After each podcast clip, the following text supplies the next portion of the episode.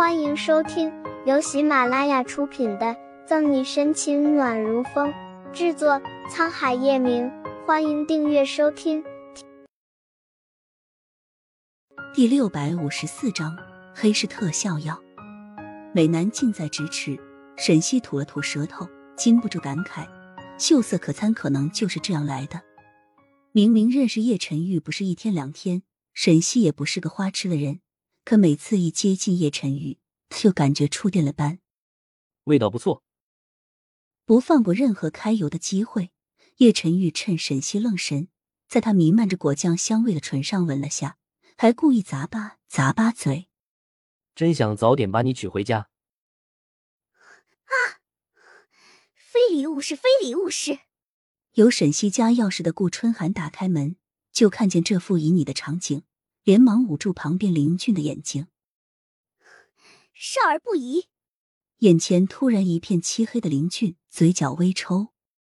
春寒姐姐，那你倒是把眼睛闭上呀！春春寒，小俊。沈西回头，瞠目结舌，脸刷的一下子红了。虽然他脸皮挺厚，但被目睹这种少儿不宜的画面，还是很尴尬的。没事没事。我们什么都没有看见，表哥嫂嫂，你们继续，嘿嘿，你们继续。说着，顾春寒就拉着林俊出去。装什么装？进来吧。叶晨玉比较淡然，扫了眼顾春寒，这个表妹什么性子，他不清楚，骨子里憋着的坏水多了去了，哪里像他表现出来单纯无害的样子？幸好的是，看他和穆子谦的发展状况，这丫头祸害不了他几年了。讪讪一笑，顾春寒摸摸鼻子，急忙解释：“表哥、嫂嫂，我不是故意大早上来打扰你们的，是外婆她看见新闻上艾滋病的事，担心嫂嫂办案过程中遇到什么难缠的凶手，非让我和小屁孩过来看看。”为了表示自己没撒谎，顾春寒扯了扯证人林俊：“小屁孩，你说是不是？”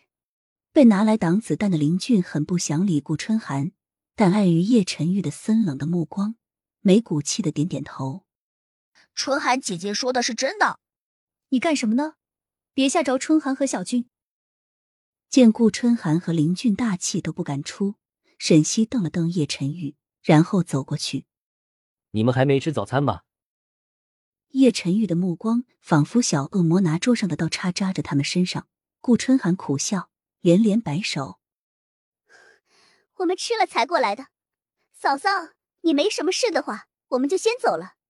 说完，顾春寒逃命似的拉着林俊转身就跑了。春寒，沈西还要说什么，人就没影了，转而埋怨叶晨玉：“都怪你。”叶晨玉无辜，是那丫头胆子太小了，好吧。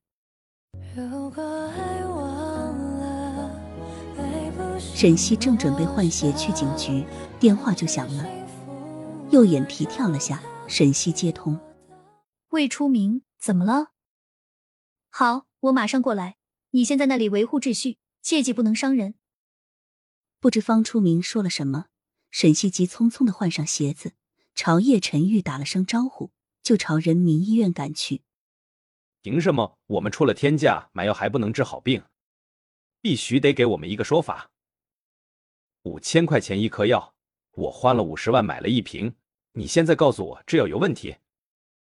我是院长，你们冷静一下，听我说，这药不是我们医院出售，它具体的用途目前还没有查明。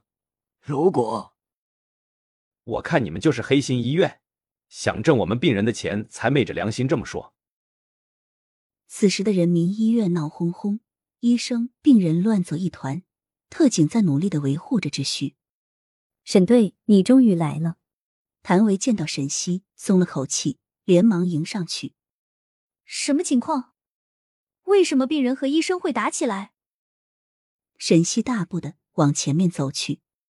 今天早上医生查房时，发现有几个感染比较严重的病人身体竟然好了很多，高烧也慢慢退去。询问之下。才知道他们用自己的渠道在黑市上买了能治愈艾滋病的特效药。特效药。沈西凝视着谭维，艾滋病还有能治愈的特效药。